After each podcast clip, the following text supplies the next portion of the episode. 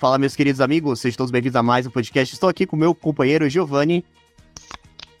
Aqui, ó, hoje com o podcast falando sobre os internacionais aqui, então vou tomar o puro suco capitalista. E estamos recebendo também Gabriel Leal. Na minha cerveja eu tomei ontem, então não vai ter barulhinho hoje. Bom, pessoal, hoje estamos recebendo um professor muito bacana, um professor que eu tive a oportunidade de conhecer pelo LinkedIn, o professor Silvânio Barcelos. Bom, pessoal, é um prazer estar com todos vocês, né? Estamos aqui para bater um papo aí sobre a guerra da Ucrânia. Bom, E a minha, a minha cerveja também tá na geladeira, daqui a pouco vai ser minha hora. Ah, já puxei, professor. gostaria de, de começar esse podcast, a gente conversando sobre a guerra da Ucrânia. Eu queria perguntar, professor, depois de- dessa guerra, como que vai ficar a economia dos dois países?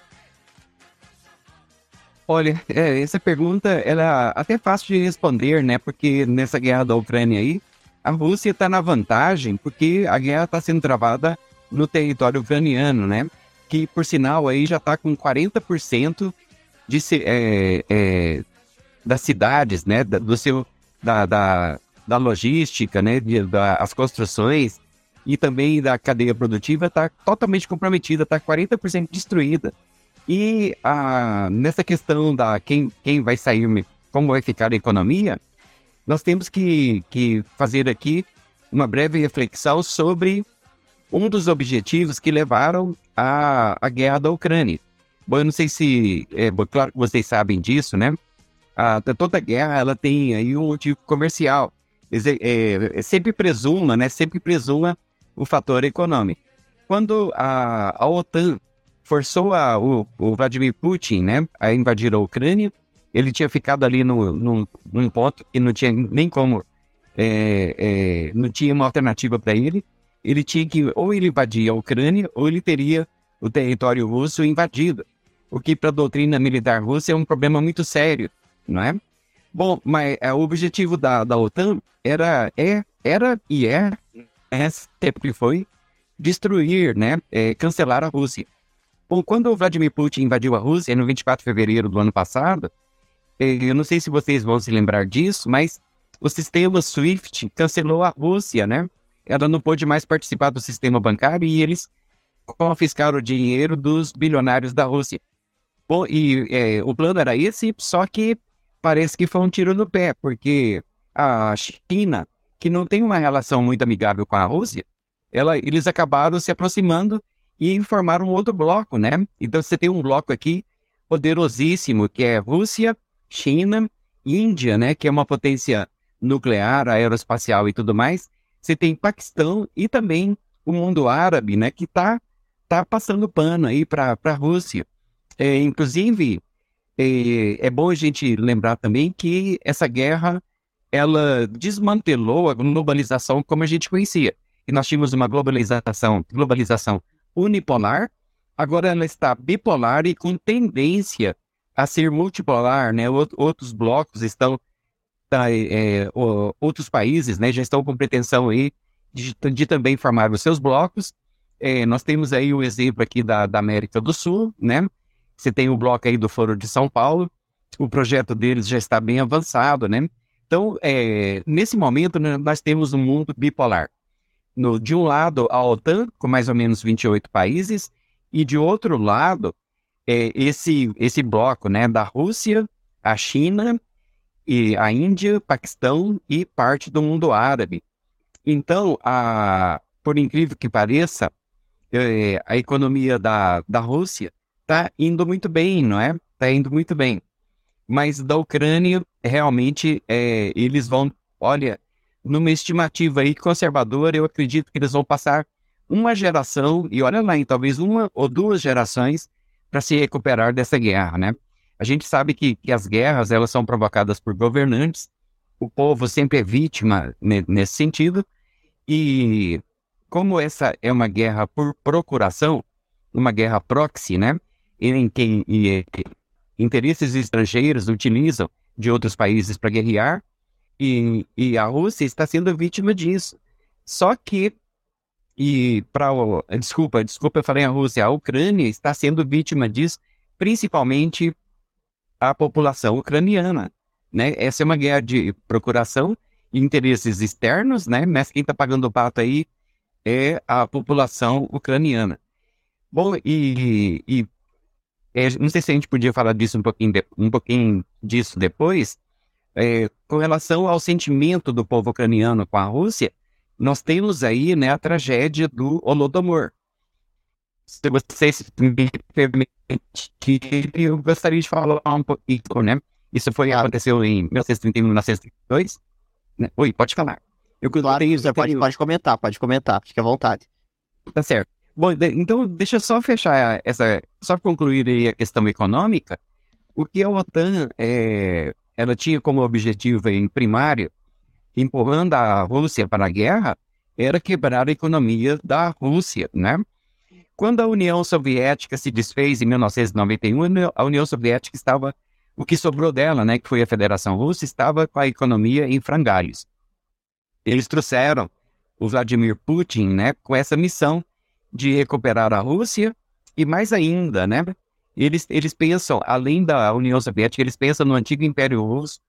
O Vladimir Putin é uma pessoa extremamente muito preparada, né? Um ex-espião da KGB. E ele passou aí um, uma década, mais ou menos, fortalecendo a economia da Rússia e, ao mesmo tempo, investindo pesado no sistema de defesa, né? Bom, e uh, esse intento da OTAN, provocando a guerra da Ucrânia, de quebrar a Rússia não deu certo, tá, pessoal? A economia está bem e, e o mesmo não se pode falar da economia do Ocidente. É incrível o que aconteceu com os Estados Unidos nos últimos dois anos. A Europa, né, ela está é, é, quase que literalmente também quebrada. A economia do Ocidente não vai bem, não é? A China também é um problema, que a China é um, um elefante branco, né? Mas a, se a gente me atendo aí à pergunta original da economia da Ucrânia e da Rússia, a Ucrânia está destruída, não é? E ela vai demorar aí uma geração para se recuperar, uma ou duas. E a Rússia está, está indo bem nessa parte da economia. Inclusive, eles, eles queriam por tudo cancelar aí a, a, a venda de gás russo, gás e óleo, né, para a Europa, e isso não deu certo. Eles explodiram até um dos, um dos gasodutos, né, o Nord Stream 1. Mas é, olha só que coisa, né, gente? A, a Rússia está vendendo o gás para a China e a China está revendendo para o europeu, que está pagando mais caro pelo gás, né? Bom, eu espero ter respondido essa parte aí. aí a gente pode ir para outras perguntas, não é? Alguma, alguma dúvida? Eu estou à disposição. Vamos lá, vamos começar. Giovanni, quer comentar alguma coisa, perguntar alguma coisa? É, como o professor comentou muito bem, é, eu, já, eu já tenho uma visão um pouquinho diferente nessa questão de, é, do impacto, principalmente do lado russo. Uh, não sei aqui se vocês já trabalharam com, com comércio exterior, mas eu vivo isso no meu dia a dia, basicamente. E, bom, essa retirada do, da Rússia do sistema SWIFT, eu vejo que, assim, nos não vou dizer amanhã, porque, é, como já foi dito anteriormente, a, a Rússia, como um país, era um país com reservas muito grandes, principalmente em dólares, né? Então, assim, uh, nesse momento acho que eles não sentem muito, mas futuramente eles vão sentir sim, porque essa retirada do sistema SWIFT basicamente isola o país. Uh, ah, para quem trabalha com comércio exterior, para quem já trabalhou, sabe o BOzinho que é para você conseguir fazer uma negociação que não envolva dólar é realmente assim, é, na, na realidade de hoje, é bem complicado. E aí eles vão, vão se encontrar nessa situação de achar alguém que tope negociar com a moeda local deles, ou, desculpe, ou a moeda russa. É, e aí a gente entra em outras concepções, por exemplo, é, como o professor comentou, desse bloco que vem se formando, que sim, isso é, é já vem acontecendo há algum tempo, que seria mais ou menos, como eu posso dizer, um, o embate entre o que a gente tem como mundo democrático e o mundo uh, autoritário, então tem essa parte ocidental, oriental, uh, Oriente Médio ali, China, basicamente. E você tem vários países ali que tem basicamente, vamos dizer, é, uma relação como se fosse um relacionamento tóxico, né? Uh, hoje em dia é difícil a gente ver o Ocidente se virando sem a China, mas também, por, do outro lado, também é complicado você ver a China também uh, conseguindo sobreviver assim, no Ocidente. Então é uma mão dupla. Por mais que ninguém se goste ali, é, ele vai ter esse enrosco inteiro. Então, assim, uh, não só falando a gente da, economicamente somente Rússia e Ucrânia, mas vai ter muita mais gente uh, entrando, re, pegando esse respiro da, da, dos eventos atuais. Mais alguém vai comentar? Gabriel quer falar alguma coisa? Tranquilo? Tranquilo. Tranquilo? Beleza. Não, não, não, não, não, pera aí. Não é essa tua frase, pô. Ué, o É. o Henrique começou, eu termino. pô. A sua frase é eu estou tranquilo. Eu, isso não, não é nem eu estou, eu tô tranquilo. Tô Eu tranquilo. Tô tranquilo. Bom, é, seguindo o questionário aqui de perguntas que, que eu fiz aqui, é, professor, como é que fica a expansão da OTAN e da União Soviética? Bom, é, a OTAN, ela, ela tá conseguindo se expandir, sim, principalmente com a Finlândia e a Suécia, né? Elas já assinaram, inclusive, eu acho que o, a parte protocolar já está em andamento. Bom, e a Ucrânia também, né, quer se ocidentalizar, né? Então, a, a OTAN está se expandindo. Inclusive, esse é um dos grandes pontos de fricção, né, entre o Ocidente e a Federação Russa. Bom, e, e a Rússia, é, eu não sei se vocês sabem, mas tem o mentor do Vladimir, é, do Putin, né? Do Putin. Ele é o Alexander Dugin, que é uma pessoa aí, né, que temerária nesse sentido. E eles têm o projeto eurasiano, que é um pouco aí uma composição do, do antigo Império Russo. Cara, se- é, e, e eles são muito ambiciosos nesse sentido, né? Inclusive pegando até parte de Portugal aí, até Sibéria, chegando lá pe- perto da China. Pô, e, ah, mas isso é, é só um projeto, né? Um, um projeto. Se eles vão conseguir, eu não sei porque é, a guerra a gente sabe como começa, a gente nunca sabe como termina. É, quando, em 24 de fevereiro do, do ano passado, Vladimir Putin invadiu a Ucrânia, ele estava totalmente equivocado com, é, o- com as intenções da OTAN, não é? E se tivesse ali só a guerra só da Ucrânia sozinha, eu acho que ela terminaria aí um mês, uns 40 dias no máximo. É bem. Mas- professor. Ele é... Pode, pode terminar assim, Sim, pode falar. Não, eu até ia comentar Ou que então- é, a gente teve um. A gente pode dizer que foi um microcosmo de, dessa guerra acontecendo lá em 2014, um pouquinho depois de quando o presidente pró-russo ucraniano foi deposto. Acho que o professor até deve lembrar. Acho que tem um- teve um, um nome que foi dado, acho que Outubro Eu vi- Laranja, alguma coisa assim, né? É o Euromaidan, né? Tinha uma revolução Isso, colorida, né? Exatamente, exatamente. E ó, foi naquele momento onde ó, um pouquinho depois ali o governo decide falar, ó, a gente tá querendo cortar os laços com os russos, então a gente vai tirar o, o russo como língua oficial. E aí também teve aquela situação com a base em Sevastopol, a, o porto em Sevastopol, onde era o único porto que os russos tinham acesso a águas quentes, né? Então eles dão, dão um jeito ali e tomam a Crimeia. E assim, foi realmente um negócio assim, papum, do jeito que pegou, caiu. E quando a gente para para observar o estágio inicial da guerra, é, foi um- uma tentativa parecida. Eu acredito que eles fizeram um cálculo político ali, pô, será que como é que o Ocidente vai responder? Como é que eles vão apoiar? Será que vão? Será que não vão?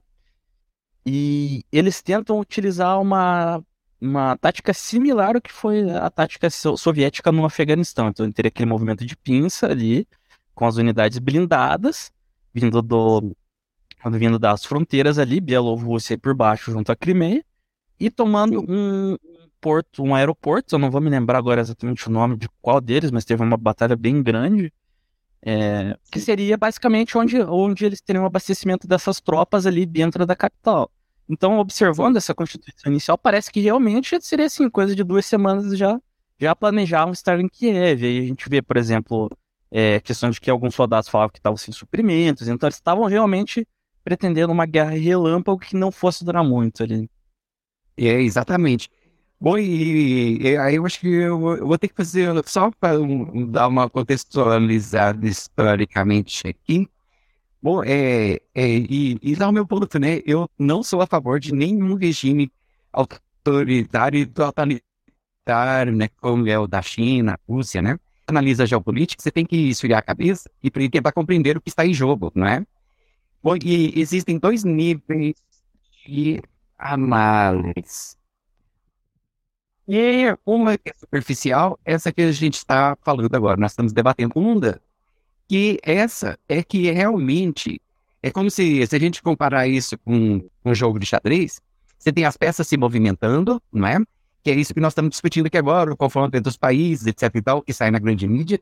E você tem a mão que move as peças, né? E a mão que move as peças são os globalistas, não é? é você tem o globalismo, o pessoal aí que, que é, quer por tudo, né? Implantar uma nova ordem mundial, modificando a sociedade, criando um novo homem, né?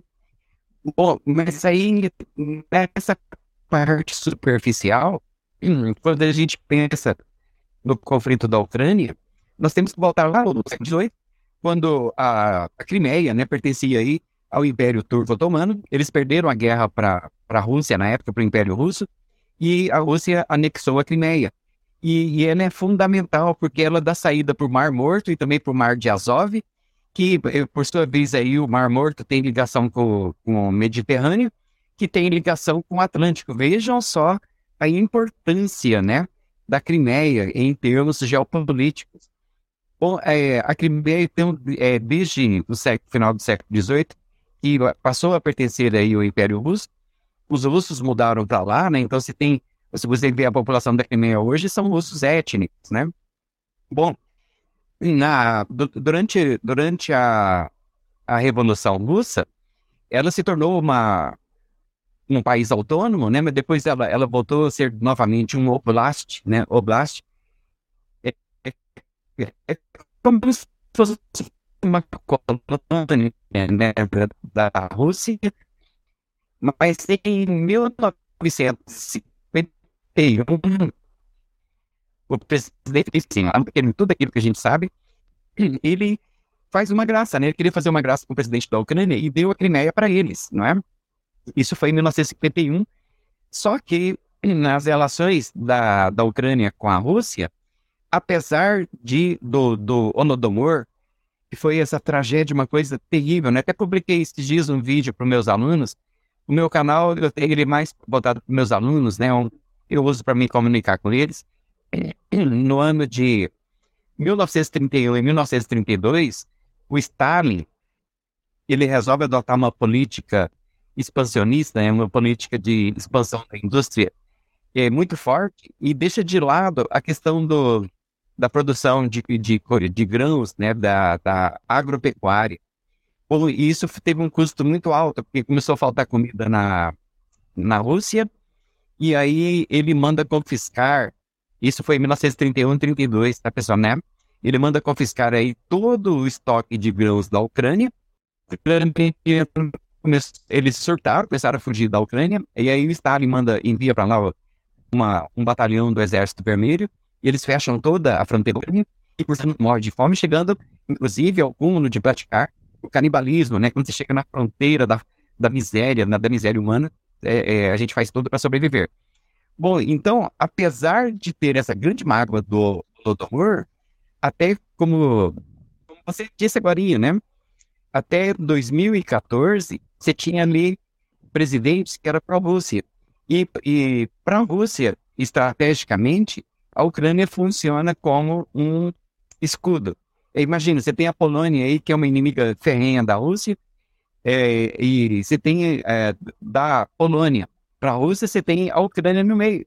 Do outro lado, você tem a Bielorrússia, né? É, e, e é, do, que a, a Bielorrússia também é, tem uma, não só uma relação de amizade, né? Ela é aliada, né? Aliada oficialmente. Bom, então, até 2014, você tinha essa relação de interesses. Não diria assim, uma relação amistosa, né? Entre a Ucrânia e a Rússia, mas uma relação de interesse. E aí eles promoveram lá uma, uma revolução colorida. Isso foi provocada por uma alta funcionária do governo norte-americano, né? Ela é conhecida como a destruidora de governos, né? A Victoria Nuland. Ela esteve lá em 2013 e financiou movimentos de oposição ao presidente Viktor Yanukovych, que era a favor da Rússia, eles depõem o Viktor Yanukovych e colocam o Petro Poroshenko, e esse já ligado à OTAN. Quando a Rússia percebeu isso em 2014, ela envia um batalhão, uma força, uma força militar lá de tipo guerra relâmpago e, e toma a Crimeia de volta. A Crimeia tinha sido dada pelo Nikita Khrushchev, né, em 1951. É, quer dizer, é aí a Rússia garante ali o acesso ao mar, ao mar, ao mar Negro, né, e também ao mar de Azov, e toma a Crimeia. Ela, ele garante a Crimeia ali então, essa guerra da Ucrânia, praticamente, ela começa em 2014. Depois do Petro Poroshenko, teve um presidente que eu não consegui lembrar o nome, e culminando aí no, no Volodymyr Zelensky, né? Bom, é, aí nós temos uma outra questão que também é, contribuiu muito, né, para esse início da guerra, que é a região do Donbass, né, onde tem aí duas grandes províncias, a de Luhansk e de Donetsk, que praticamente são habitadas por russos étnicos. Quando houve essa virada lá em 2014, essa primavera colorida, o pessoal da, os habitantes da região do Donbass, né, eles entraram numa guerra civil contra a Ucrânia. Bom, e aí, é, é, desde 2014 até o ano passado, é, estava havendo uma, um, quase um, um, tipo de genocídio ali na região do Donbass. Mas é claro que só isso não seria o motivo né, de a Rússia entrar nessa guerra. Tá? Realmente, ela entrou quando, por conta, né, de que a OTAN estava armando aí a Ucrânia. E, gente, me desculpa, eu me delonguei um pouquinho mais, mas para a gente entender o contexto, né, da, dos motivos da guerra, né. Bom, aí nesse nível superficial de análise. Quando você olha o nível mais profundo, é, tem um escritor que eu gosto muito, é o Alexandre Costa, ele fala assim, sempre presuma banqueiros. E ele está certo, né? Porque, olha, é só para a gente dar, é, citar dois exemplos aqui. A Revolução Russa foi financiada pela família Rothschild da, da Inglaterra. Imagina, né? Os, os metacapitalistas, a gente pode de rico. O, o nazismo da Alemanha foi financiada pelo, é, pelo Bush, que é avô do George Bush filho. Você imagina, o que uma pessoa dessa, né? Que é o, sei lá, o, o ápice do capitalismo, tinha lá financiar um projeto nazista? Ou o que, que a, a, o supra-sumo do capitalismo da Grã-Bretanha, que é a família Rothschild, eu, qual o interesse delas que tinha em financiar a Revolução Russa? É uma coisa que, se a gente parar para pensar assim, não faz o menor sentido. Mas faz todo, todo o sentido do mundo é, nós chamamos né, esse, esse pessoal que, estão, é, são essas dinastias, essa gente muito poderosa, e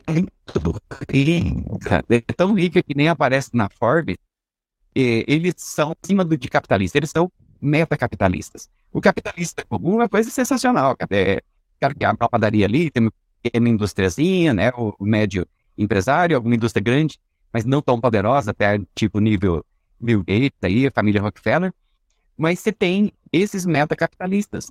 E por incrível que pareça, eles não gostam do sistema capitalista por causa da livre concorrência. Bom, e aí, alguém já assistiu o Robocop? Já. Já. Eu, o Gabriel já assistiu, Gabriel? Já. Isso eu já vi. esse, esse aí sempre entende. esse eu sei. É, não é? Então, ele no Robocop mostra bem isso, né? Lá no Robocop é uma empresa só monopolizando tudo. É, a empresa administrando a polícia, o governo local, quer dizer, uma empresa mandando em tudo. Esse é o pensamento dos metacapitalistas. E eles é que movem as peças, né? Nessa análise mais profunda. A gente podia até, se vocês é, achassem interessante, né? A gente, sei lá, fazer um, é, fazer uma outra chamada de podcast, né, para a gente tratar dessa análise mais profunda, né, porque eu acho extremamente importante. Eu trabalho com isso com os meus alunos todos os dias. É, eu confesso que muitos deles, né, eles olham assim, tem muita credulidade, né, eles ficam meio incrédulos, alguns ficam espantados, tá? Mas outros compreendem e eu acho isso sensacional, né? Porque quando você compreende esse nível de jogo, aí eu acho que você dá um pouquinho, consegue, você tem um pouquinho mais de ferramentas aí para entender a, o uma coisa que não, não, é, não é exatamente muito fácil, né?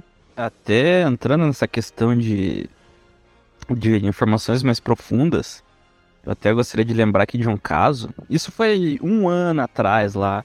É, inclusive nessa semana eu estava fazendo uma recapitulação do, dos acontecimentos, né, aqui para chegar no pro podcast. E eu tava vendo um vídeo de um cara que eu acompanho bastante, o professor Rock, já comentei dele anteriormente. É, não concordo com tudo que ele fala, mas eu acho interessante a maneira que ele expõe os fatos.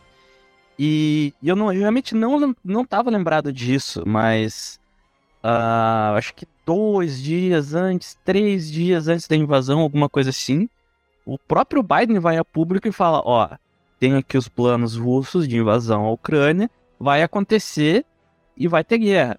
E aí do outro lado fala, não, isso aí é propaganda ocidental contra a Rússia, não sei o quê. E no fim acabou acontecendo mesmo. Então é como o professor comentou, tem, a gente está falando aqui sobre o que a gente viu ali no jornal, que a gente está observando. Mas a informação real mesmo, cara, é muito provável que a gente não vai nem ficar sabendo. Quem, quem que tá realmente, pô, quem que tá organizando esse tipo de coisa, esses negócios, a gente tá completamente longe e muito provavelmente, sei lá, nos próximos uh, 50 anos, 60 anos, 70 anos, a gente vai ficar alheio. Até esse tipo de. A gente consegue usar como exemplo a própria guerra do Vietnã. Né? Na época ali do Vietnã, ninguém falava sobre isso. Na época pós-Vietnã, ninguém falava sobre isso. A, a, a, gente vai conseguir pegar alguns secretários comentando sobre o que aconteceu na época. Pô, quando os caras já estavam senhorzinhos, assim, tipo, 85 anos, 90 anos, que os caras já sabiam que simplesmente não teria nada que pudesse atingir eles, então eles começam a falar mais, é, mais abertamente sobre o que aconteceu, como, por quê, quando, esse tipo de coisa. Então realmente tem, tem um obstáculo muito grande aí para nós, meros mortais. Exatamente. Bom, uma das pessoas que eu sigo, eu acho que é o que, é, que eu tive contato, né? Ele sabe muito disso, ele pesquisa muito, foi instrutor do, é, no Ministério da Defesa aqui no Brasil é o professor Luiz Antônio Peixoto Vale. Eu acho que é uma pessoa que vale a pena, né? Se me permite o trocadilho aí, vale a pena acompanhar, não é? Podemos, é, podemos seguir, vamos lá. É, eu tenho uma, mais uma perguntinha aqui, professor. É, a Ucrânia, ela tá recebendo ajuda, professor? Porque a impressão que a gente tem é que a Ucrânia Geralmente o pessoal vai lá, vou lá, vou visitar a Ucrânia, ah, putz, tá acontecendo uma guerra aí, mas a impressão que a gente tem é que ninguém tá ajudando a Ucrânia. Aí eu pelo menos tenho essa impressão. O pessoal tá ajudando a Ucrânia, professor? Os países vizinhos? Estão, estão ajudando sim, estão enviando muito, inclusive vão enviar tanques de guerra, não sei se os tanques vão fazer grande diferença, mas eles estão, estão ajudando sim, inclusive o Zelensky, né, o Volodymyr Zelensky, não teria condição de segurar essa guerra por um ano, tá? Então, se a gente usar o raciocínio lógico, né, só de eles estão, estarem existindo aí, já completou um ano, né, já está indo aí para um ano e um mês, só isso já comprova que realmente eles estão recebendo ajuda da OTAN, sim, não é? Inclusive, é, é, é, o que antes era uma ajuda muito, muito debaixo do pano, né, muito assim, é, cautelosa, agora não é mais, né? Estão falando abertamente, né? Inclusive, o Sergei Lavrov, né, que é do Ministério da Defesa da Rússia, ele falou disso abertamente, né, num comunicado, que a guerra não era mais uma guerra Rússia-Ucrânia, mas sim é, Rússia-OTAN, não é? Então, do meu ponto de vista, sim, tá? Oh, inclusive, tivemos algumas matérias recentemente, depois eu vou ver se eu consigo achar os links aqui. Uh, falava que diariamente a Rússia disparava 12 mil uh, munições de artilharia por dia. É, e, e, do lado ucraniano acho que são 3 mil, alguma coisa assim.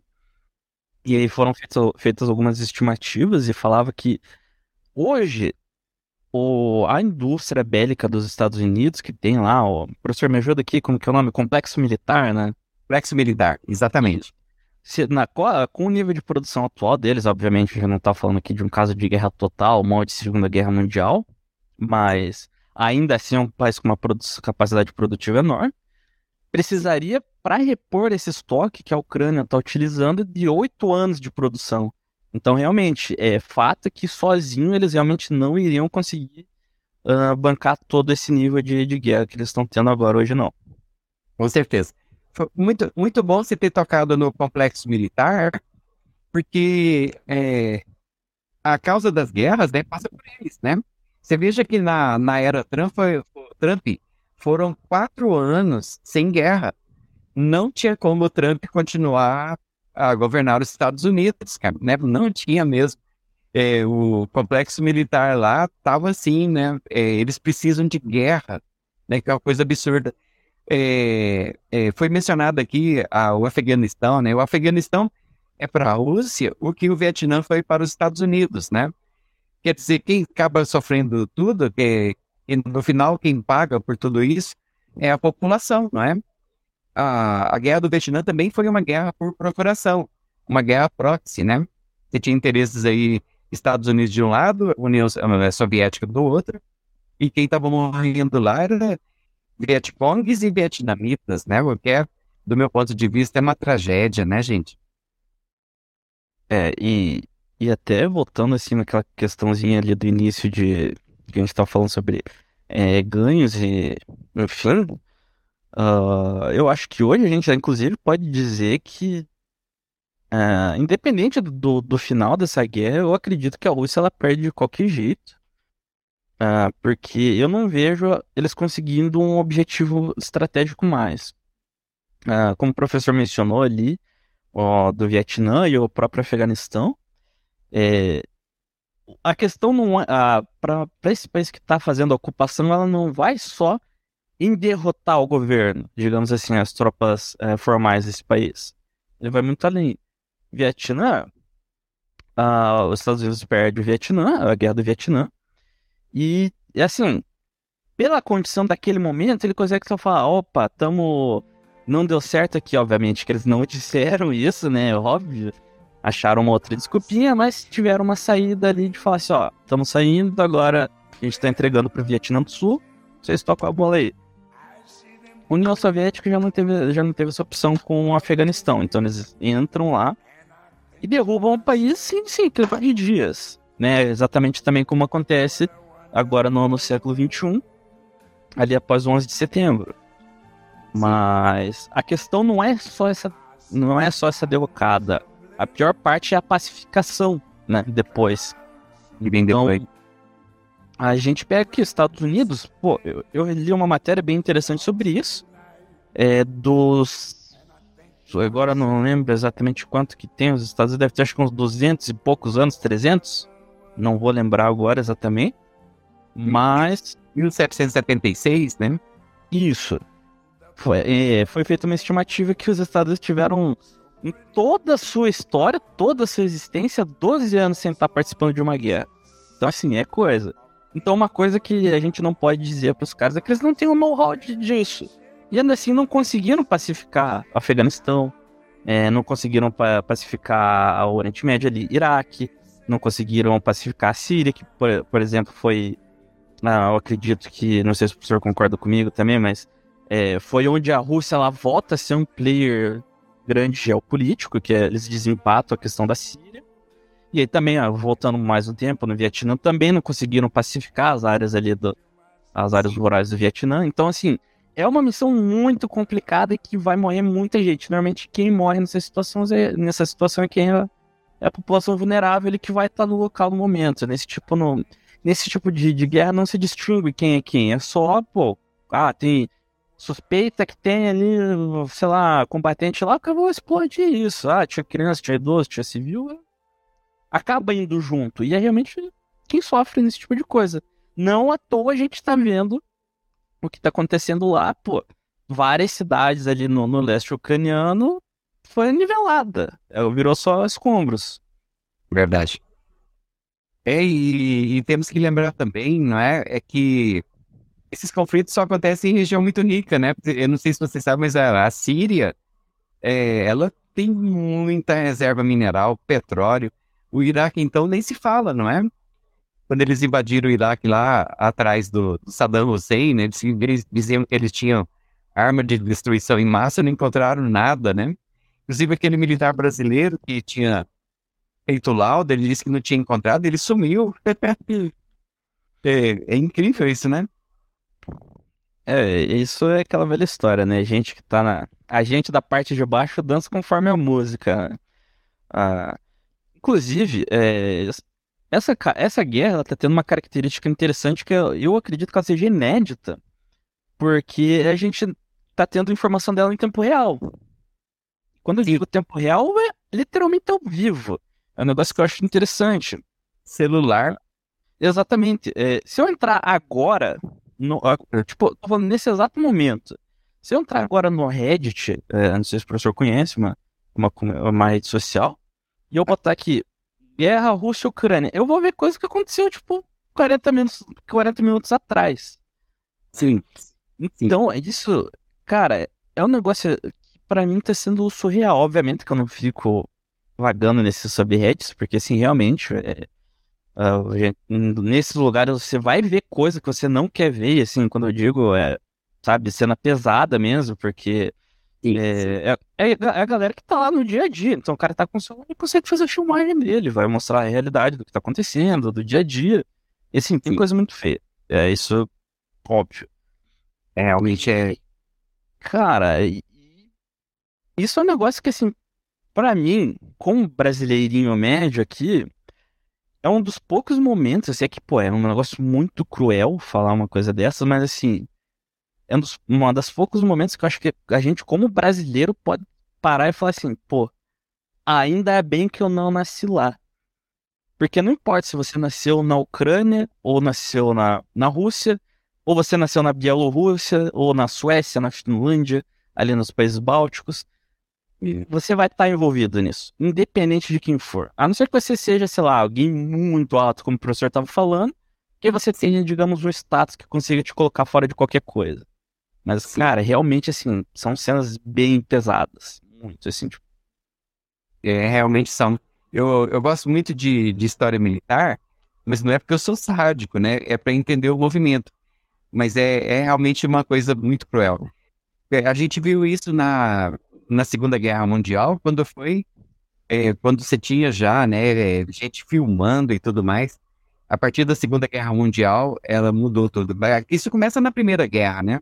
Na Segunda. Agora, imagina uma guerra aqui no, no século XXI. E sabe o que, eu, o que eu acho mais triste, pessoal? É o seguinte: você coloca um, um garoto, né, numa sala com ar-condicionado, pilotando um drone altamente destrutivo, com capacidade de destruição monstruosa, né? Então você tem, eu até imagino, tem um, sei lá, um jovem comum, né, que vai, vai comer no, no McDonald's, sai com a namorada no final de semana, e durante o expediente ele pilota uma arma mor- mortal dessa, numa sala toda confortável, né? E, e até imagino o que deve passar pela cabeça da pessoa dessa, e ver sempre a imagem de longe, e depois só ver aquela explosão lá embaixo, mas não sabe realmente o que aconteceu lá embaixo, né? As pessoas sendo mutiladas e tudo mais, né? É realmente uma Isso- insanidade. que o professor falou é um negócio bem real mesmo. Ah, é, como eu estava falando, como o negócio está acontecendo num lugar, entre aspas, próximo da gente, então como é no Ocidente, a gente tem mais proximidade com esse, com esse âmbito. E, então tem muita entrevista, a gente vê o pessoal comentando, e como o professor falou, teve um piloto de drone, tipo, pô, da idade da gente. Tava falando assim, ó, o cara tinha, sei lá, 23, 24 anos, alguma coisa assim. E aí ele tava contando, né, que no começo da guerra ele tava contando as baixas que ele tava fazendo. Pois é, E ele falou que assim, depois, quando ele chegou na, na baixa de número 50, ele parou de contar. Porque, tipo, meu começou a virar, um- começou a virar só um número, ou seja, acabou totalmente o senso de pessoalidade. Então o cara chegou num ponto de que aquilo estava se tornando algo tão mecânico que ele já não estava mais vendo uma pessoa do outro lado. E, e, e até entrando nesse, nesse próprio ponto, até o professor consegue, eu imagino que tem um contexto bem grande nisso para conversar com a gente. é, eu sempre vejo a galera falando assim que realmente a, a Rússia vencendo essa guerra abre um precedente muito grande para o mundo de forma geral, né? Até na Sim. questão de, do direito internacional, ou seja, fronteiras elas precisam ser respeitadas e né, Sim, Infelizmente, infelizmente o direito nacional só existe até alguém falar que não. E, Né? ah, a gente tem muito, muito, muita coisa acontecendo. Isso, eu vou, esse eu tenho, tenho até o link, eu vou deixar aí para vocês, que esse eu acho que tá mais fácil. É, teve, tiveram três soldados russos que, obviamente, apenas três, mas foram muitos mais, que eles pegam celulares de civil, roubam alguma coisa ali, o deles mesmo, e ligaram para casa. Ah, e essas ligações, como eram ligações normais, elas foram interceptadas. E era interessante ver a conversa deles ah, na questão de, de como é que eles estavam falando sobre aquela situação. E era justamente ah, o ponto que mais pegava era propaganda. Por quê? Uh, o, um, dos, um dos soldados ele fala assim, poxa, é, ele estava lá no, no dia zero, basicamente no, no, primeiro momento da invasão, e ele contando que eles chegaram lá com as armas, os tanques, enfim, e atiraram contra as posições ucranianas, e eles mataram todos lá. E quando eu tô falando assim, tipo, era tipo, sei lá, o cara devia ter 19 anos, alguma coisa assim, não vou me lembrar exatamente. E aí ele contando pra mãe dele, que quando ele olhava, tipo, pro pessoal caído no chão morto lá, ele via, tipo, a galera exatamente como ele. Alguém que tipo, não tinha nada a ver com nada. Só tava lá na, hora errada, no lugar errado. Exato. E ele fala que, assim, minha consciência... Isso, realmente, ele diz nominalmente. A minha consciência tá limpa porque eles atiraram primeiro. Ah, mas, poxa, eles atiraram primeiro, mas você tá vendo uma força de invasão. É óbvio que eles iriam atirar primeiro. E aí você desce nos outros, no, nos, nos outros relatos você via que a propaganda dos caras estavam falando que é, basicamente como, uma, como se fosse uma missão celestial deles, né, essa guerra. Sim. E aí eu queria que o professor comentasse um pouco, né, nessa questão da propaganda, como que o senhor acha que afeta isso no, de forma geral as pessoas? Essa pergunta é muito boa. Inclusive, a, a gente sabe, né, que sempre que tem um conflito, a primeira vítima é a verdade porque cada lado vai fazer uma propaganda a favor do seu, dos seus interesses, né? Defendendo aí os seus interesses, não é? Agora, é, a propaganda, como você disse aí, que para incentivar um jovem a ir para a guerra, é, isso está muito ligado à questão de nacionalidade, né? De patriotismo, ligação com território e tudo mais, e também a, a, um, a história a história do próprio povo. Quando a gente pensa aqui no Brasil, por exemplo, quais foram as nossas guerras, né? Nós tivemos o conflito aí da Guerra do Paraguai, e essa guerra, no começo, o Solano Lopes invadiu aqui, até Mato, Mato Grosso, que é o estado que eu moro aqui, né? Foi até o Rio Grande do Sul, mas depois a guerra foi, foi travada lá no Paraguai, não é? E algumas partes do Uruguai, uma partezinha da Argentina e no Paraguai. Bom, é, e, e a outra guerra foi a Segunda Guerra Mundial, nós enviamos lá 25 mil né, é, pracinhas para combater aí os nazistas lá no, na Itália. Bom, e essa, essa foi a última, né? Então eu posso dizer o seguinte: nós aqui no Brasil não temos muito uma cultura de guerra. Não é o caso da maioria dos países, como dos Estados Unidos apesar dos Estados Unidos nunca terem tido uma guerra dentro do território deles, a não ser a Guerra da Secessão, que foi uma guerra civil, né? É, é, mas é, eles, historicamente, sempre estiveram envolvidos em guerra. Né? Então, você tem um jovem lá do, dos Estados Unidos, se bem que a coisa está mudando muito, tá, pessoal? Depois da Revolução Cultural de 68 e depois da Guerra do Vietnã, é, culturalmente as pessoas mudaram muito nesses países. É, inclusive, as Forças Armadas dos Estados Unidos estão com problema para recrutamento. Ninguém está querendo mais entrar para as fileiras lá, não é? Já não é o caso da Rússia. O que, o que a gente sabe da Rússia é que o russo ele defende aquilo lá com unhas e dentes, né? E eles têm um longo histórico, desde lá, é, mil anos lá antes de Cristo, quando os vikings chegaram lá, né, daí dominaram tudo por quase um milênio. Depois vieram os mongóis, né? Então, eles têm uma tradição guerreira, né? Pô, mas a, a, a propaganda, eu não sei se isso é propaganda que você perguntou, me desculpa se não for nesse nível, aí eu reformulo, tá? Mas a propaganda é crucial nesse sentido, de insuflar aquele sentimento de patriotismo, né, de defender a pátria e tudo mais, tá? É, se for nesse sentido, tá respondido, né? Se não for, pode nem falar, por favor. Não, né? professor, é- é- era exatamente isso. Até é, encontrei ali o link, pedi pro Henrique botar no chat ali, depois quem quiser dar uma olhada, assim, dê um... É, ela, ela- é um negócio totalmente apartidário essa reportagem. E ele é, é bem pesada. Que, assim, é um negócio que enquanto eu tava lendo, ah, justamente nessa questão da- dessa propaganda ideológica, era um negócio Sim. que eu tava pensando, eu li aquilo, eu tava pensando, podia facilmente ser eu no lugar deles. Sim, sim. Não, como a gente tá falando, né, quando a gente conversa sobre história, geopolítica, enfim, a gente não tá falando de conceitos morais, certo, errado, bem e mal. A gente tá falando de, um condicionamento regional, de, de balança de poder, enfim, esse tipo de coisa.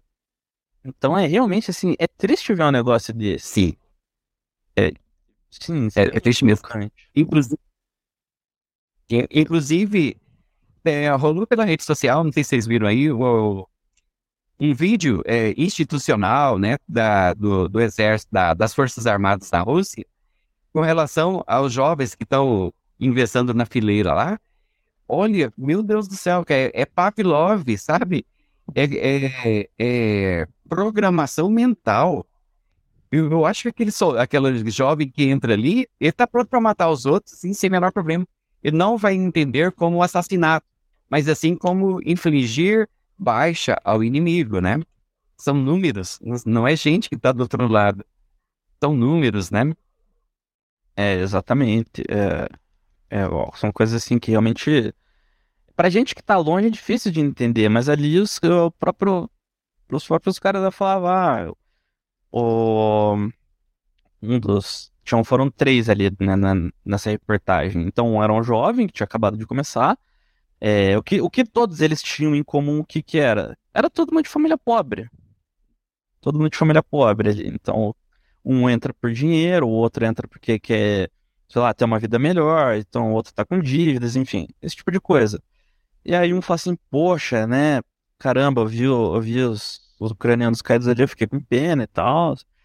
E aí depois ele fala assim, pô, ah, os americanos estão ajudando eles e tal, ah, eles prometeram pra mim que quando a gente chegasse aqui, a gente ia ser recebido como herói, como libertador. E, Sim. e ao contrário, eles começam a tirar na gente, eles falam, ah, isso é influência dos americanos. E aí a própria mãe dele fala assim, ah, não, então mata todos, né? Então, cara, esse impacto dessa mentalidade é completamente destrutivo. Sim. É, E aí você viu o outro falando assim, esse já, já era um pai de família, então assim, você vê o cara conversando com, com o filho dele no telefone, e ele fala assim, ah, a, mulher- a esposa dele pergunta, poxa, você tá bêbado? Né, isso não é perigoso? Tipo, não pode acon- não tem perigo de acabar alguma, acontecendo alguma coisa se você não conseguir reagir por estar bêbado? Eu falo assim, não, se eu tiver sobra, eu não vou, não vou aguentar isso aqui. Simplesmente não vou aguentar. E aí o cara, tipo, falando assim, tipo, ah, oi, meu filho, como é que você tá? Tudo bom? E ele fala assim, ah, não, não consigo aguentar isso sóbrio. E aí ele começa a falar que eles acharam um cofre lá e eles pilharam e o cara tá cheio de joia que eles acharam na cidade, né? Então é uma realidade completamente à parte do que a gente conhece. A gente, é, é inimaginável pra gente. Bom, in- inclusive, o governo facilitava a- o envio de heroína para os soldados do Vietnã, não é? Que sobre, o cara não aguentava um tempo daquilo lá mesmo, não, né?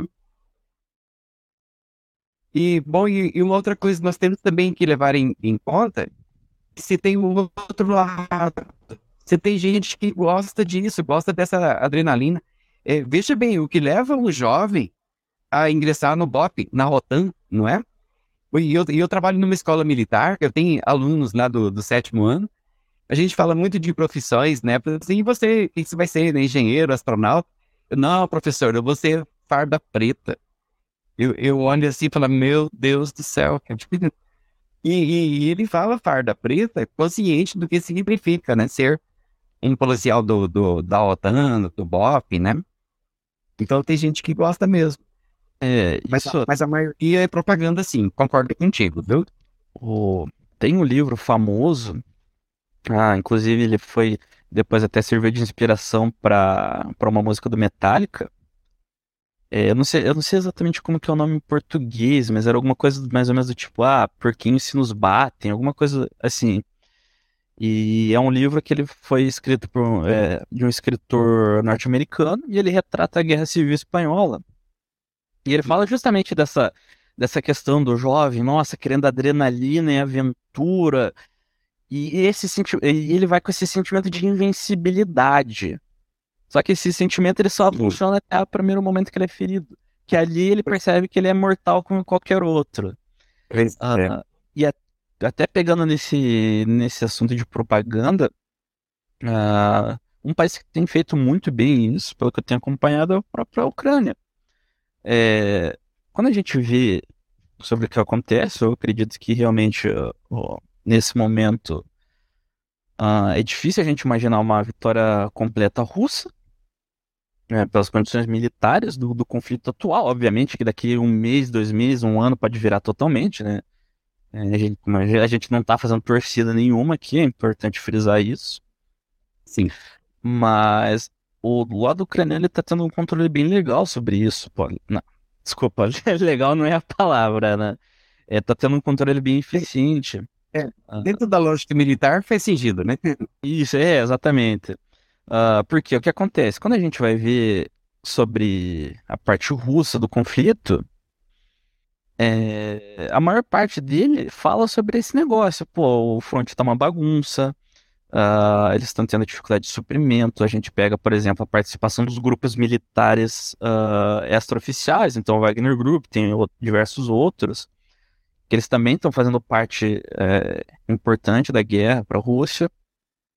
E quando você vê algumas coisas, você vê assim, é pilha de mortos, assim, jogada no chão, né? Sim. Você vê assim, tipo, a galera, bom, estado deplorável. Esses dias atrás eu vi um vídeo onde o soldado russo estava sendo atendido por um médico ucraniano e a ferida dele estava sendo tratada com larvas, que era para não ter infecção, que elas comem a, a tecido morto ali. E aí você via, tipo, realmente não era. É, não era fraudado o negócio, você via realmente as larvas na ferida do cara. E do lado, do lado ucraniano, não. Então, assim, pega assim, ah, morreram, sei lá, 300 mil soldados russos, que eu não acho.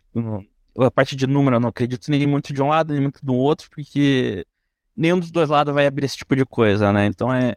É propaganda. É, sempre, é, exatamente. É só a suposição. Então, assim, obviamente que o lado do russo vai falar que morreu 20 mil e matou 100 mil ucranianos, e do outro lado vai ser a mesma coisa. Sim. Mas do lado ucraniano, uma coisa que eu vi eles fazendo é que toda a baixa que eles colocam, que eles abrem, que tiveram mesmo, eles sempre botam o quê? Hum. Um rosto, um nome e uma foto do cara assim, tipo, com uma pose assim de, de destemida, de pô, tô fazendo um ato heróico aqui. Do lado do é. russo eu não vejo isso acontecendo, né? Talvez pode ser porque a gente não vê, mas nisso eles estão tendo um negócio bem interessante mesmo. É, Bonnie, foi muito legal você ter mencionado isso, que aí a gente vê aquela questão da propaganda, né? Que realmente eles estão precisando do engajamento de todos os homens da Ucrânia. Inclusive, os homens lá estão impedidos de viajar, né? Eu acho que até, não sei se até 65 anos de idade, é, e precisa de propaganda mesmo, né? E, e, e nós temos que, não podemos esquecer também do Holodomor. Né? Gente, é, do Holodomor foram os avós dessa geração de hoje da, da Ucrânia que morreram de fome. Foram 14 milhões e 500 mil ucranianos morrendo de fome por, por uma política do Stalin, né? Eles chegaram a praticar o caniba, canibalismo, né? Então, é, do lado ucraniano tem esse sentimento, eu acredito, né? Aí eu já estou fazendo aqui uma suposição.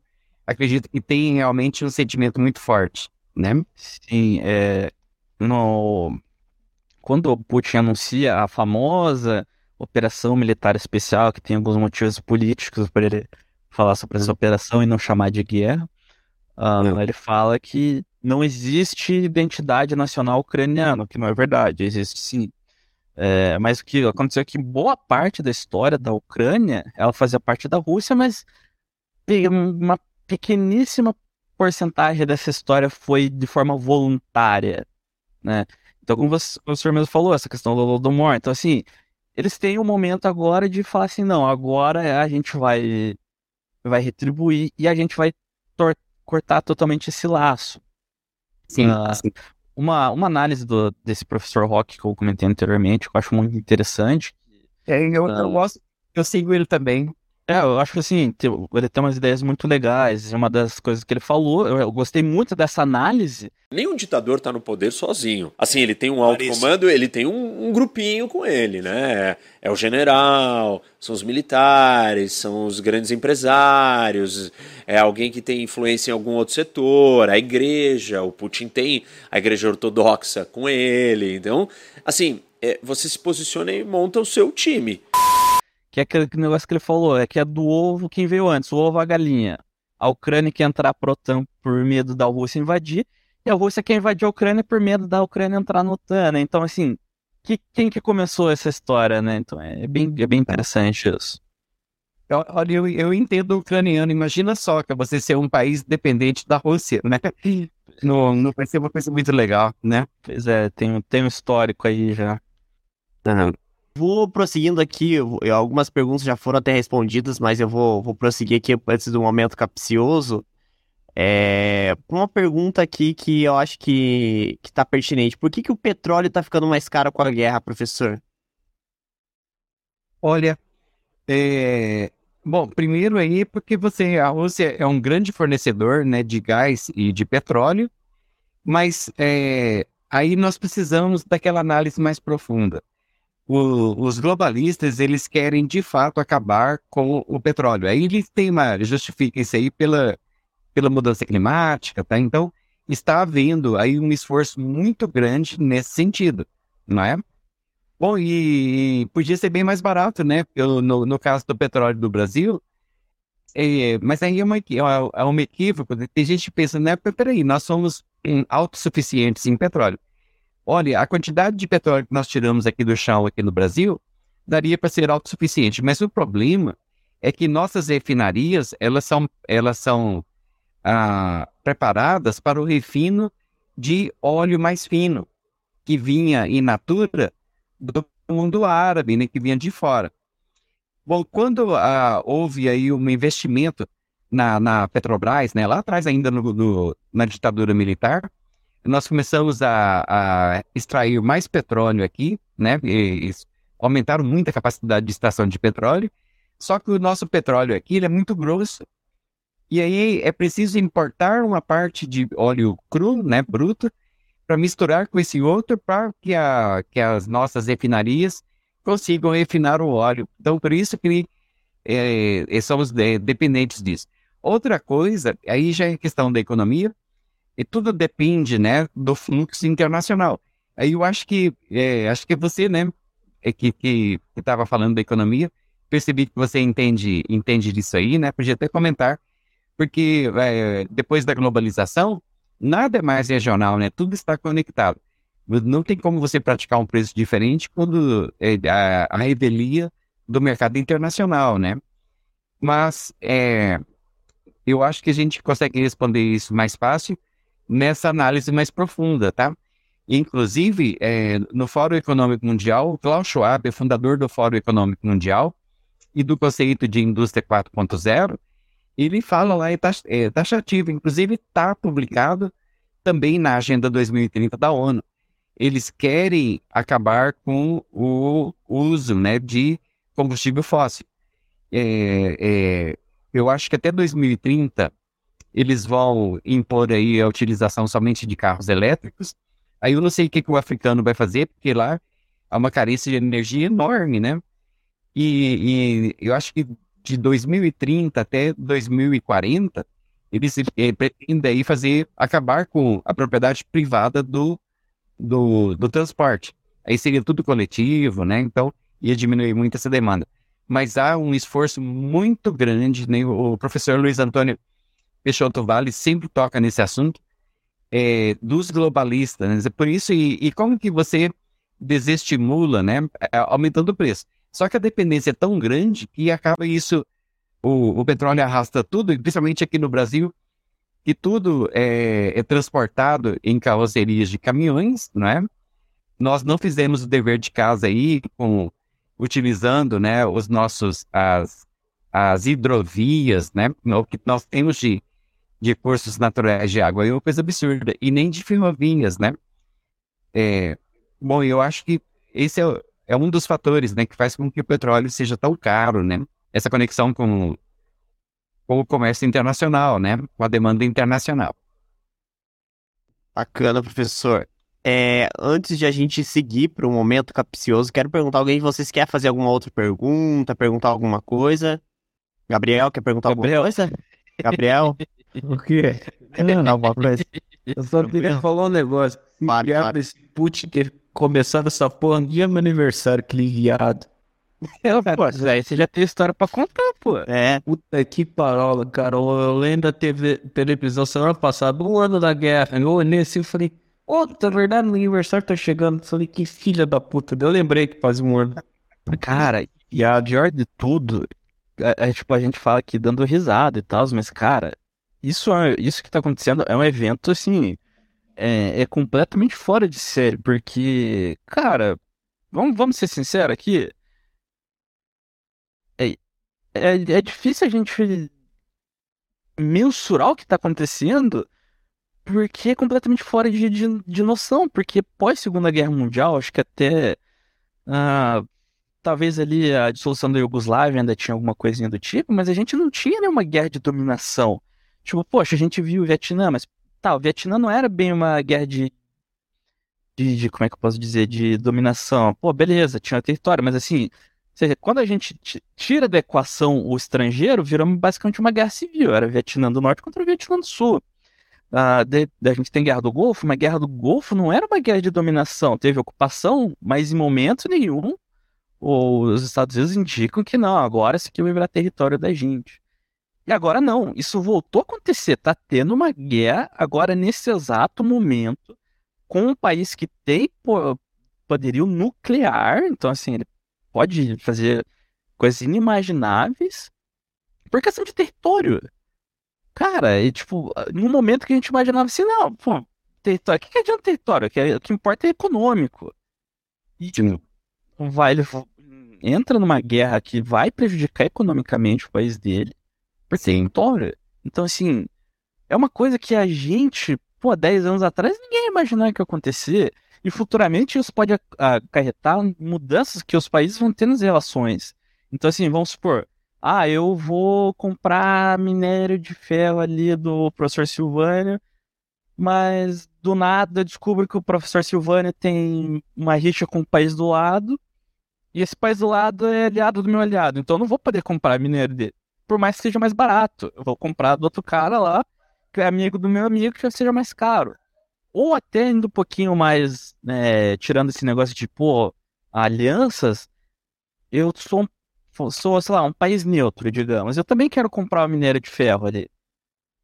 Mas aí, como é que eu vou comprar do professor Silvânio se eu não sei se ele vai conseguir me entregar, porque, sei lá, vai que o país dele do nada resolve entrar em guerra, ou sei lá, alguma coisa acontece, eles fazem um bloqueio naval, e esse navio não vai conseguir sair com o minério de ferro que eu tô comprando e eu não vou receber. Então eu vou ter que buscar esse minério de ferro em outro lugar. Então, a, a conta dessa exportação ela não vai estar só nessa parte comercial mais econômica de quem que tem a melhor qualidade e o melhor preço. Vai entrar também questão de segurança nacional.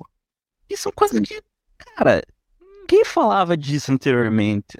É, e o que é interessante, né, que eu acho que a gente não pode esquecer também, é que a Ucrânia, ela tinha, eu não sei se o número vai estar muito correto, mas mais de 450 ogivas nucleares.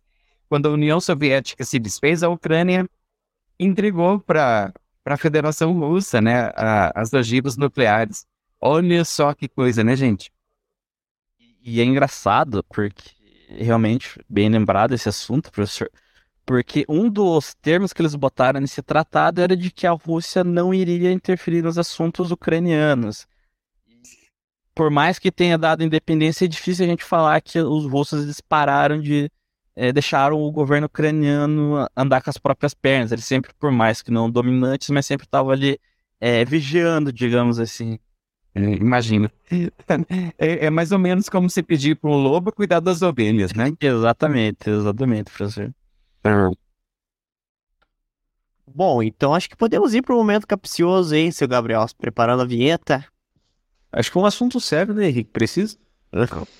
Assunto capcioso. Assunto sério. Não, tá tranquilo, depois se quiser. Muito seriamente. Ah, é, ela pergunta. Na verdade, não é uma perguntinha, mas assim. É, O Ivo, o Ivo, o Ivo, faz a vinheta no momento capcioso. Faça um momento capcioso sério. Faça o momento capcioso sério. Eu não sou um cara sério, eu não consigo. Olha lá, o cara chegou nem a desmutar o microfone. Tá, então eu faço, eu faço.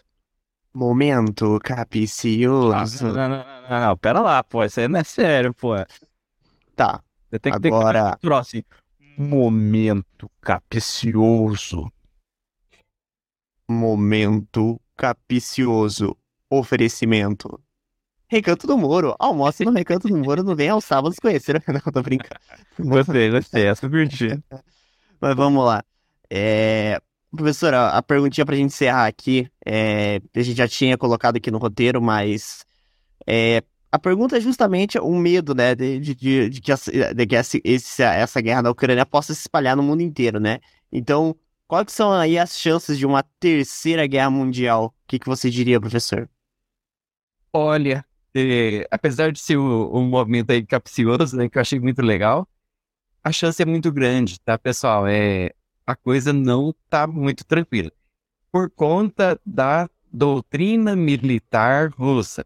A doutrina militar russa, ela defende a ideia, né, de que ela tem o direito de usar armas nucleares, né, táticas é, e estratégicas, se a integridade, integridade do território russo for ameaçada. E o problema é o seguinte: quando a gente vê esse embate, é, coitado, né? Estão usando o ucraniano lá, mas essa guerra é OTAN-Rússia. A OTAN não vai recuar. E nem a Rússia vai recuar. Aí, olha, francamente, é, quando a gente. Eu, eu ouço muitos analistas, analistas militares, né? Que, que, que são é, tem um estudo aprofundado, uma compreensão bem aprofundada sobre isso, e todos eles estão falando a mesma coisa, não é? Então, inclusive o relógio do fim do mundo, né? Ele está muito próximo da meia-noite, né? Há tempos que ele não era, que ele não mudava. Sabe, né? Que os cientistas, isso começou lá com Carl Sagan, eles criaram um relógio do fim do mundo por conta da Guerra Fria, e, e aí para saber da ameaça de extinção por conta de uma guerra total nuclear. E isso chegou ali algum um, um minutinho faltando para meia-noite e agora nós estamos aí alguns, sei lá, 45 segundos. Aí precisa pesquisar para ver. Mas o relógio deu, o ponteiro deu uma andada. Então a situação está muito complicada. Você tem uma Rússia que não retrocede jamais. Você tem a OTAN, que também está muito determinada, né? Olha, fica uma coisa difícil de dar um prognóstico. né? O, o que eu posso dizer é o seguinte: é um momento de apreensão. E o que eu tenho 66 anos, passei por muito disso na Guerra Fria. Sabe, momentos assim que, nossa, agora, agora vai acontecer, vai ser o fim do mundo. Inclusive, uma vez tinha um sinal, uma, uma estrela, acho que uma anã, que evoluiu para uma supernova, que evoluiu para uma quasar, e ela começou a emitir um sinal pelo espaço, e esse sinal chega no NORAD dos Estados Unidos, e eles, eles eram um sinal diferente, eles começaram a achar que era um sinal russo, um sinal codificado da Rússia, e eles colocaram os Estados Unidos em DEFCON 5, que já era para usar arma armas nucleares. Até que um cientista da NASA lá, ele conseguiu identificar, né, saiu correndo, falou, não, gente, para, para tudo, é um sinal de um quase... E, bom, e agora, com 66 anos, eu achei que eu não ia passar por isso de novo, estamos novamente, né, com esse relógio do fim do mundo aí, beirando a meia-noite, né, pessoal? Então, o risco é real, tá? É real. Mas se vai ocorrer, não tem como a gente saber, tá? É, isso é o que eu penso aqui, pessoal, mas o risco é muito real. Pô, acrescentando ali o que o professor disse, só para só contextualizar a, a diferença entre as armas táticas e estratégicas da tática é, é mais ou menos a que já, a gente já teve, que foi jogada no Japão. Então chega um aviãozinho ali, dropa a bomba, beleza. Né? Ela tem um poder de destruição local. Aí as estratégicas já não. As estratégicas são aqueles mísseis intercontinentais que têm poder para, assim, obliterar uma região inteira. Exato. É. E aí, quando a gente fala das doutrinas russas, né, como o professor comentou bem, é exatamente isso. Então, é integridade nacional de Rússia e aliados, ou então deposição de governo, enfim. Uh, e eles têm essa questão da, também de, como eles chamam de do escalar para desescalar. Então, assim, o, a gente pode imaginar que um, o governo russo ele vai dar o all-in, joga uma bomba, para tipo, falar assim, ó, opa, ó, acidente, olha do que a gente chegou, acho que tá na hora de parar então aqui, né? Para não escalar além disso. Então, é, é previsto esse uso é, constitucionalmente na Rússia. A, a gente tem um conceito na geopolítica que eu acho bem interessante, que quando a gente para, obviamente que tem exceções, mas assim, de, de modo geral, é, democracia não entra em guerra contra a democracia. Por quê? Porque quem declara guerra é um país, mas quem luta numa democracia é a sociedade. E quem elege o governo na democracia também é a sociedade. Então, assim, eu não vou manter um governo que está me mandando morrer em outro lugar, independente de qual seja. Mas não é o caso da Rússia, obviamente, assim. É, eu acho que é interessante gente. Pô, obviamente, o Putin ele se torna uma pessoa completamente indefensável. É, e com razões, porque realmente, assim, é um negócio completamente sim sem cabimento que está acontecendo. Mas pro russo, ele é um cara que trouxe de volta o, o, o sentimento de, de, pô, a gente existe, pô, a gente é forte, é poderoso, é grande.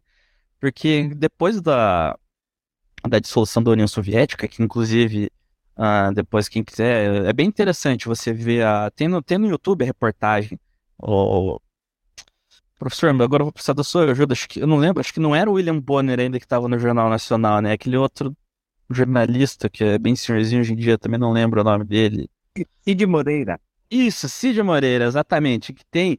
Já, ah, o, acho que é o Pedro Bial que está em Moscou, inclusive, que ele dá a reportagem aí mostra a. Ah, eu lembro, eu já vi da, esse vídeo. Da bandeira descendo, assim, da União Soviética. E aí tem o discurso do Gorbachev, ele fala assim, né? Que a, a, a, figura da dissolução da União Soviética caiu nele, mas ele não foi responsável, né? Ele foi só o cara que falou, ó, não tem mais o que fazer, aconteceu. Foi outro Sim. político russo, acho que foi Medvedev, se eu não me engano, que, que encabeçou esse movimento, e ele, é um, ele, era, ele era literalmente o russo que a gente imagina, o cara que anda com a garrafa de vodka no bolso. Todas, quase todas as aparições políticas, o cara ele tava bêbado. Então você imagina, pô, o russo vendo aquilo, caraca, a gente era o contraponto dos Estados Unidos, coisa que hoje em dia tá voltando a acontecer, mas ficou um período ali, cara, os Estados Unidos davam de braçada em qualquer país do mundo, ali da, do fim da União Soviética até a ascensão da China. E aí você volta o, o Putin, então assim, como o professor falou, o cara é esse KGB, então ele entende essa disputa de poder, enfim. E ele entende de Rússia também. Então, uma das, por exemplo, uma das coisas que o cara faz é ele fala para apagar do, dos equipamentos militares a bandeirinha da Rússia, que eles tinham como símbolo, né? Principalmente nos aviões, você vê que sempre tem um símbolo ali na asa de trás. E ele fala para apagar aquilo, ele volta a utilizar a estrela vermelha como um símbolo militar. Exato. Então ele resgata esse sentimento de, de, de importância. Só que o Putin, ele não, por conta disso, ele deixa de ser um ditador. Então, um ditador, ele precisa da demonstração de força, porque ele não tá lá só porque as pessoas gostam, ele tá lá porque ele consegue se manter. Exato. Historicamente, ditador não sobrevive a uma guerra perdida. Exato. Acho que, acho que na história recente, o único que conseguiu se manter, acho que talvez tenha sido. Acho que talvez o Saddam Hussein, depois do Irã-Iraque. Eu acho, assim, não me lembro de nenhum outro. É, então, esse uso da, da, arma nuclear ele é real, porque se a guerra estiver acabando para ele, ele pode falar assim: agora eu vou dar a cartada máxima para manter o meu poder, porque a sobrevivência dele depende disso, do governo dele. É, mas realmente, hoje eu não acho que isso seja tão plausível, porque por mais que ele use, eu não vejo um ganho para isso. Porque, querendo ou não, o cara usar arma nuclear, ele não vai só. Ah, dane-se, apertou um botãozinho e vai. Então ela tem que ter um estudo, ela vai ter que ter um motivo, por mais que o Putin ele ordene, assim, não é, ele, ele dá ordem, mas quem executa a ordem não é ele, então, né? Sim, sim. Tem, vai ter toda uma análise, então eles não vão só simplesmente jogar num lugar aleatório lá só para causar pânico, ela tem que ter um tem que ter um alvo justificado para isso. E nesse momento mesmo que a Rússia fizesse isso, elas não iam. Eu não imagino desempatando nada, então acho que pelo menos até 2024 a gente chega. Sim, né? Bom, é, os analistas falam assim que se, se na, na hipótese de começar, ela vai começar com as táticas, né? Se destruindo uma regiãozinha aqui, uma cidadezinha ali, né? Cara, mas se isso começar, isso escala, não tem como, né? É aquela questão, a gente volta a falar aquela questão da, da Guerra Fria do MED, né? O Mutual Segregated Destruction, que é destruição multa, é, multa assegurada, ou seja, ah, se você atirar em mim, eu tiro em você e é. vai, vai todo mundo pro, vai todo mundo de base. Sim, sim. Bom, e por outro lado, você também tem propaganda, né? Pessoal, olha, é, eu vou usar arma nuclear, eu vou usar isso, né? Dos dois lados eles, eles fazem isso, né? Bom, espero que não aconteça isso, né, gente? Pelo amor de Deus, né? Daí é. Aí. Aí, Acabou tudo. Acabou tudo, exatamente. Mas, professor, eu gostaria de agradecer você por ter participado hoje com a gente. É... Foi muito bacana, muito legal. E o nosso também palestrante Giovanni aí também, hoje deu palestrinha. Hoje foi palestrinha. Hoje foi palestrinha do nosso querido Giovanni. E queria comentar só antes de a gente encerrar aqui, a gente vai deixar nas redes sociais o link do canal do YouTube do professor Silvano, dê uma olhada lá, bem bacana, vale muito a pena. E os professores estão gravando bastante vídeo, professor? Como é que tá as gravações? Olha, tá bem, eu, eu costumo gravar no final de semana, né? E é como eu disse, né? Eu, eu penso muito nos meus alunos, mas aí eu, eu coloco temas lá de interesse mais geral também. Só que o, é, é difícil, né? Você, você fazer o canal conseguir engajamento, né? Eu ainda não achei, eu, eu acho que eu não sou muito bom nessa questão da, da presença na câmera, né? Alguma coisa falta, né? Precisando, eu sou editor de vídeo. Eu posso ajudar. Precisando, eu tô aqui. Cara, no momento já é absurdo. É, eu sou editor de vídeo, precisando aí dar uma, uma vinheta, uma ediçãozinha, e a gente, a gente pode te ajudar a ter mais visualizações aí, né? É, não vou dar, vou dar uma de coach aqui também, que não é minha intenção, mas é, eu, eu, edito os vídeos, precisando aí, dar um toque lá para mim, mandar um vídeo para mim, professor, que eu, eu edito lá para vocês, dá uma olhadinha lá aqui. Esse show de bola. Próximo domingo, às 8h30 da noite, a gente recebe o especial dos streamers. A gente vai ter muitos streamers aqui. A gente fez ano passado uma edição. E quem vai estar aqui é, também cuidando é a galera do Bruno Reload. Lembra do Bruno Reload? Não sei se vocês lembram do podcast de God of War. É ele que tá, vai trazer toda a galera dele aí. Acho que são 5, 6 streamers. Vou chamar a Luana. Vou chamar também a, a, o pessoal aí que grava com a gente, o Rodrigo, o Chacal, a Prira. Como? É, o Thiago, outro lá. Qual, não, qual? não do RPG, né? Outro streamer. Ah, é, o nome de todos eles eu não lembro. Eu lembro que tinha o Chacal, tinha o Chacal, né? Não sei se é o Chacal ou o Thiago. Agora eu não. Não lembro, eu conheço ele como Chacal. Eu só conheço ele como Chacal. Mas a gente vai ter alguns podcasts aí pra, pra entrevistar, né? E vai ter muita gente, como foi o outro, né? Que a gente gravou, que foi uma galera. E isso vai ser no próximo domingo, né? No dia 12. No dia 19, a gente recebe a nossa querida Banda Marcial de São José dos Pinhais. Esse também vai ser um podcast que não dá pra. Claro, a gente vai entrevistar a banda inteira, porque são 82 integrantes, não tem como, né? É, entrevistar todo mundo, mas a gente vai estar tá recebendo muita gente aqui. E sabe o que é engraçado disso, Giovanni? Dessa, da banda marcial de São José? Que é? Porque dentro da banda marcial de São José, a gente tem a Miss São José e a Miss Curitiba junto da banda marcial. Cara, é impressionante. É exatamente, a gente tem a Miss São José e a Miss Curitiba na, numa banda, cara. Isso é sensacional. E no dia 26, aí a gente entrevista a Miss Curitiba também. A gente vai estar tá recebendo no dia 26. No dia 19, só lembrando que é às 6 horas, né? Um pouquinho mais cedo, porque como a gente vai receber a banda marcial, é o horário que eles podem, né? É... E aí no dia 26 a gente entrevista a Miss Curitiba às 8h30 da noite também. E eu vou deixar aqui na descrição, né, é, o link das nossas redes sociais. Eu tô fazendo um novo vídeo de mito animação aí, é, um episódio aí bem bacana, é, também falando da, daquela história lá da, que, que a gente contou no podcast de livros de romance. É, e é isso. Eu vou ficando por aqui. Até a próxima. Falou!